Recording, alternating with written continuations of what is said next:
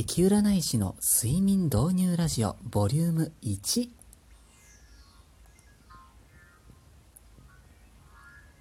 いつもお世話になっております。駅占い師駅舎のティモです。今日はリスナーさんからいただいたマシュマロ匿名メッセージをヒントに睡眠導入ラジオというものをやってみようと思います。そうなんです。私のこのラジオトークの番組ですね。良い意味であくまでも良い意味で聞いていると眠気が眠みがやってくると実はですね前々からそういうご評判をいただいておりました、えー、このトークはですね聞いていると眠くなってしまう恐れがあります。運転中中の方ですとか移動中の方などはここで一旦ストップをお願いいたします。お休み前ですとかコロンとお布団に横になってからこのトークを流してみてくださいませ。今日のトークテーマは未来人ジョン・タイターとエベレットの多世界解釈についてお話しさせていただこうかなと思います。どうですか？眠くなりそうですか？それでは早速参りましょう。えー、西暦2000年頃ですね突如ネットの掲示板に現れた2036年の未来から来たというジョン・タイターなる人物の書き込み、えー、掲示板の人とやり取りをして質問に答えてくれたり未来のことを教えてくれたりしたそうです。このジョン・タイターの語る2036年から見た地球の歴史つまりその当時の私たちからすると未来の予言っていうことになるんですけれども、まあ、当たってるものもあり全然違うものもありっていうのが正直なところだったようなんですね。でその未来から来たのになんで予言が外れちゃうんだってていうことなんですけどこの説明としましてタイムマシンの理屈の上でエベレットの多世界解釈っていう理屈が正しいとされているからなんだそうですね。これがどういうことかと申しますと例えば2036年の人物が1960年に飛んだとして私たちの知る1960年には公式には未来人が来たことにはなっていないんですよね。未来人が来ていないっていう歴史を持っています。ところが1960年に飛んだという事実ができてしまった場合に1960年に未来人が来たという歴史が生まれてしまいます。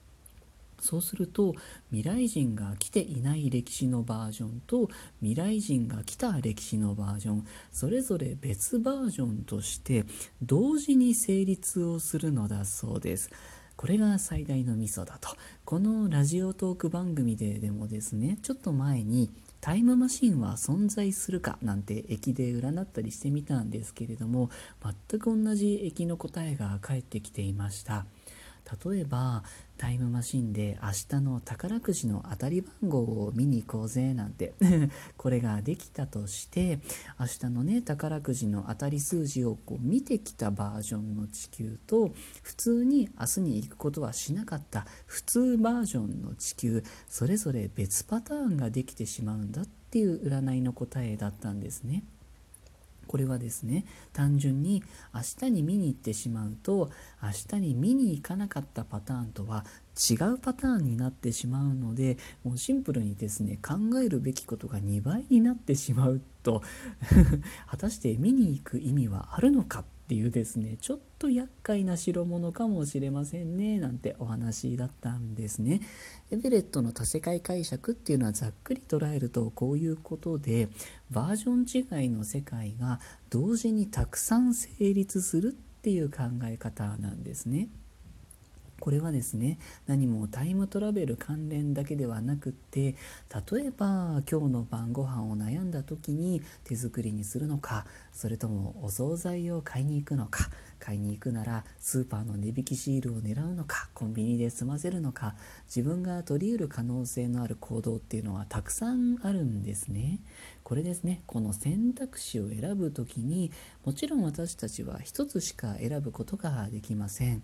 手作りっていうのを選んだ時点で手作りバージョンの世界へと枝分かれをしますところが手作りバージョンと同時に買い出しに行ったバージョンの世界も100%同時に存在するっていうことなんですね。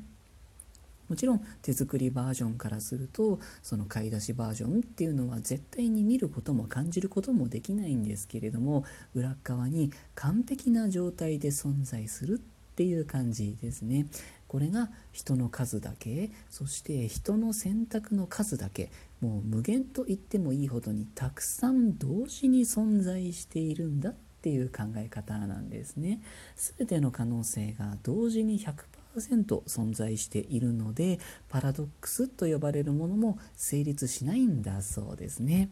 いやーなんだか頭がパンクしそうですね。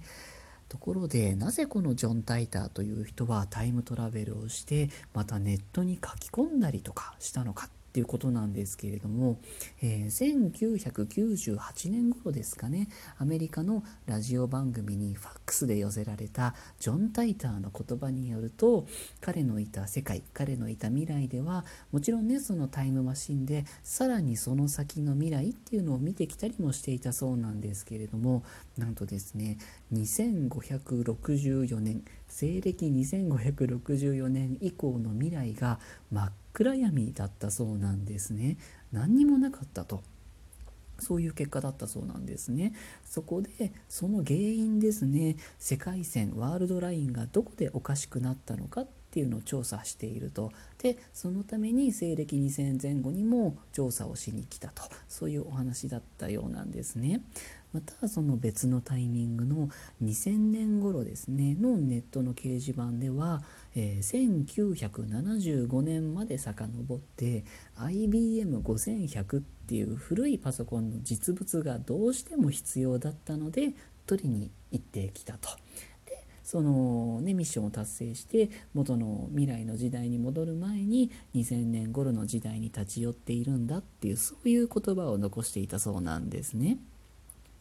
そんなジョン・タイターはその後ネットの掲示板でやり取りをした後に、えー、2001年の3月の書き込みを最後に姿を消しています。えー、ジョン・タイターが掲示板の上で最も親しくしていたって言われる女性の方とかあとジョン・タイターの母親と名乗る人物にはジョン・タイターから技術的な資料などが渡されていたなんて噂もあるそうですね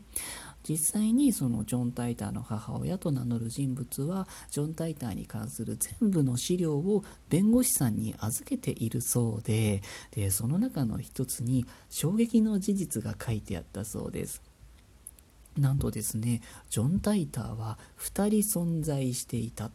ていうことなんですね、えー、掲示板に書き込んだりしていたのも2人のジョン・タイターだったっていうことみたいなんです、えー、最初に未来から来たジョンとその後でもう一回同じ時代に来たジョンですね、まあ、つまり同一人物だけど生きている日数が違うジョンっていうことですかねそうなんかね自分がちょっと前の自分と協力をしながらその時代その時代その世界線ワールドラインの人々に警告を与えてその結果どれだけ世界線ワールドラインタイムラインが変動するかっていうのを測っていたそうなんですね。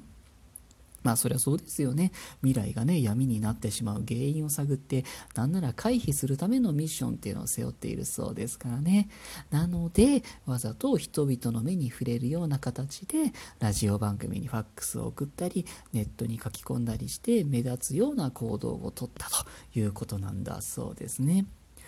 この一連の未来人ジョン・タイターのお話は当然まあ賛否両論と言いますか、まあ、信じる方もいらっしゃれば創作のね種としてネタにする方もいらっしゃいましたしあのね有名な「シュタインズ・ゲート」っていう作品ですよね。当然ねあの逆のねその、まあ、否定的な意見を持つ方っていうのもいらっしゃったのかもしれないですね。あのね弁護士さんの自作自演じゃないのとかなんか作り話なんじゃないのなんてね話もあったりするみたいですね。まあ、私個人としましては、シュタインズゲートという作品がね、好きな人間ですから あんまりね、この話を聞いて否定的な意見っていうのはそんなには湧いてこないんですけれどもね。さて、ここでふっと思いつきました。なんと私ですね、占いができるんですね。ということなので、せっかくなので、駅占いで占ってみることにしました。この未来人ジョン・タイターのお話は作り話なのかどうかです。これがですね非常に静かに富んだ形になっておりました、えー、一つ言えるのはこのジョン・タイターのお話はエピソードとエピソードの集合体であるっていうことなんですね。なので、その一本の矢がまっすぐね、放たれて飛んでいくみたいな、この一本道のストーリーのように感じられるんですけれども、必ずしもそうではないかもしれませんねっていうことなんですね。ただ、まあ、あんまりね、そのはっきりとこうです、こうですと 今回は言及はしないんですけれども、今回ここまでお話しさせていただいた、まあ、物語のパーツの中で、本当である部分っていうのがあるよっていう占いの形だったっていうことだけはお伝えをさせていただきまして今回のラジオの締めとさせていただこうかなと思います。ここまでお聞きになってくださってまたいつもリアクションや時にはギフトなど本当にありがとうございます。また更新いたしますので是非遊びにいらしてくださいませ。それでは今日はこの辺りで失礼いたします。